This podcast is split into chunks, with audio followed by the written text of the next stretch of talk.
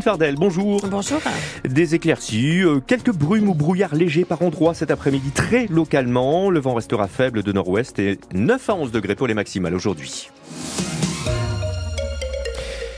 Une femme euh, qui a osé prendre la parole et sortir des griffes d'un mari violent. Alice d'Avril, c'est son nom d'emprunt, son nom d'auteur aussi, puisque cette chère bourgeoise publie cette semaine un livre sur son histoire, des années sous l'emprise d'un mari catholique fondamentaliste, avec des violences psychologiques, physiques au quotidien sur elle, puis sur ses sept enfants. Elle réussit à s'enfuir dix ans plus tard, dix ans de cauchemar, dès le mariage célébré alors qu'elle avait 21 ans. Je découvre ce que c'est que le quotidien avec Henri, avec une vie de prière euh, dès le lever du lit, euh, avant chaque repas, après chaque repas. On se retrouve le soir à la messe, et puis après la messe, on récite le chapelet ensemble, puis les complis en latin, les offices monastiques. Alors que j'imaginais euh, une vie de jeune mariée, pour moi, c'était hyper joyeux, et en fait, c'est très triste. Vous ne vous voyez pas vous enfuir Je suis mariée pour toute la vie. Et un soir, je rentre à la maison, et ma belle-sœur est là, et je lui dis que, que je peux plus tenir et que je vais mourir.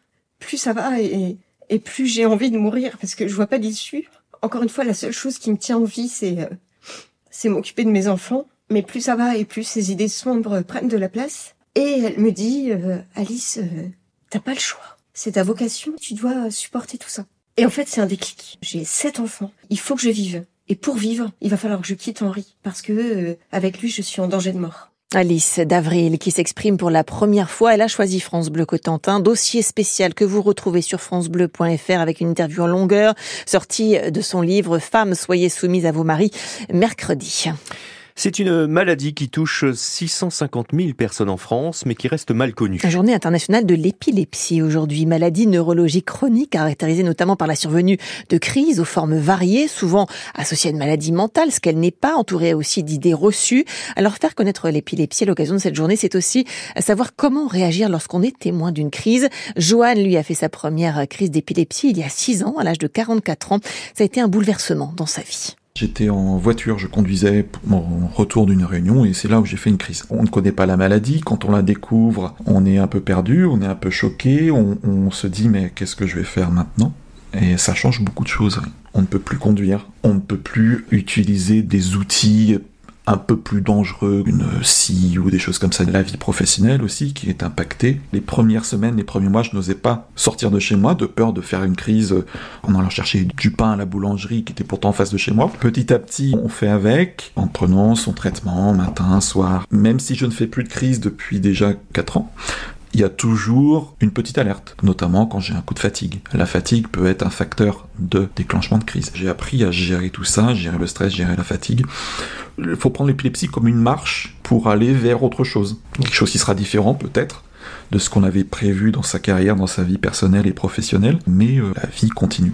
La FNSEA menace de repartir à l'action si les annonces récentes ne sont pas suivies des faits concrets.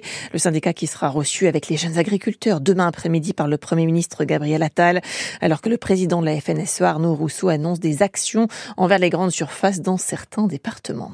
Le contournement sud-ouest de Cherbourg, 30 ans qu'on en parle et c'est le moment là de donner son avis. La population consultée à partir du 26 février sur cet axe de 15 km, objectif relier plus facilement la glacerie à Martinva et mieux desservir les grands pôles d'emploi comme Orano ou EDF.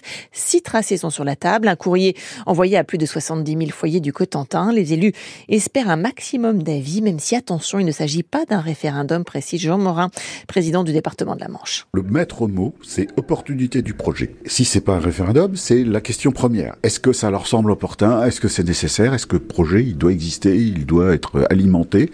Est-ce qu'il doit être porté à son terme? Voilà, c'est la question qui se pose. Alors, évidemment, euh, après, nous verrons ce qui ressortira sur le bilan. Nous répondrons à ce bilan euh, qui nous sera présenté par le garant. Et ensuite, euh, il y a six scénarios sur la partie ouest et on s'orientera vers un choix, évidemment, le plus pertinent, semble-t-il, compte tenu des réponses des personnes interrogées.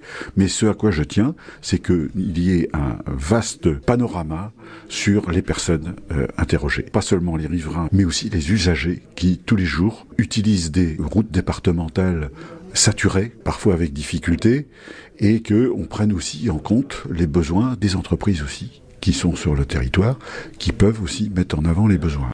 Un projet complet à retrouver dans 21 mairies du Nord-Cotentin. Vous retrouvez aussi les tracés envisagés sur francebleu.fr. Le coût du chantier envisagé entre 55 et 100 millions d'euros selon l'option de tracé retenue. Chantier qui pourrait démarrer en 2028 pour une mise en service en 2033.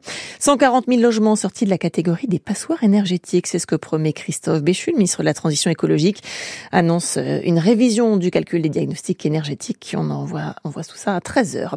Pas de bureau de poste dans le quartier Val-Saint-Jean de Saint-Lô pendant un mois. L'établissement va accueillir un espace France Service, réaménagement en cours, réouverture donc le 7 mars. La folie à Granville pour la 150e édition du carnaval. C'était hier la grosse journée, la grande cavalcade, défilé de 46 chars dans le centre-ville, suivi par une marée humaine, plusieurs dizaines de milliers de personnes déguisées. On est arrivé il y a 20 ans ici à Granville. C'est vraiment un instant euh, où euh, tu prends du bonheur, tu regardes les gens, tu as envie de les faire sourire et tu as envie de t'amuser. Allez, attends, la musique, la musique, on va mettre la musique. C'est trop bien, on s'amuse, on jette des confettis et euh, on voit des chars euh, beaux. J'en attends un, mais je l'ai pas encore vu. C'est celui-là d'Avatar. Tout le monde est de bonne humeur, euh, tout le monde s'entraide. Oh, vous n'avez pas vu ma femme, non? Ah, on s'éclate ici à Grandville, on s'éclate. Le secret, c'est pas dormir en fait. On est venu spécialement de Luxor. On a déposé les, les dromadaires euh, sur le parking. On faut pas dire à la police, on est garé en double fil. hein. Oh la vache, franchement, l'école nationale. Une parodie de la police nationale. Pas de verbalisation mais prévention. On donne des verres un peu à tout le monde. Un- Celui une personne avec un café, on lui on un lui verre remplit, et hein. puis euh, s'il veut pas, bah, c'est infraction. Moi, mais moi, mon chef, il veut pas que j'aille au boulot lundi. Ah non, bah non, bah, c'est carnaval. Voilà, voilà bien échauffé pour Eh continuer ben. la fête. Hein, parce que carnaval c'est jusqu'à demain, gardez un petit peu de voix quand même. Ce soir c'est Bala Papa et Bala Maman à partir de 19h.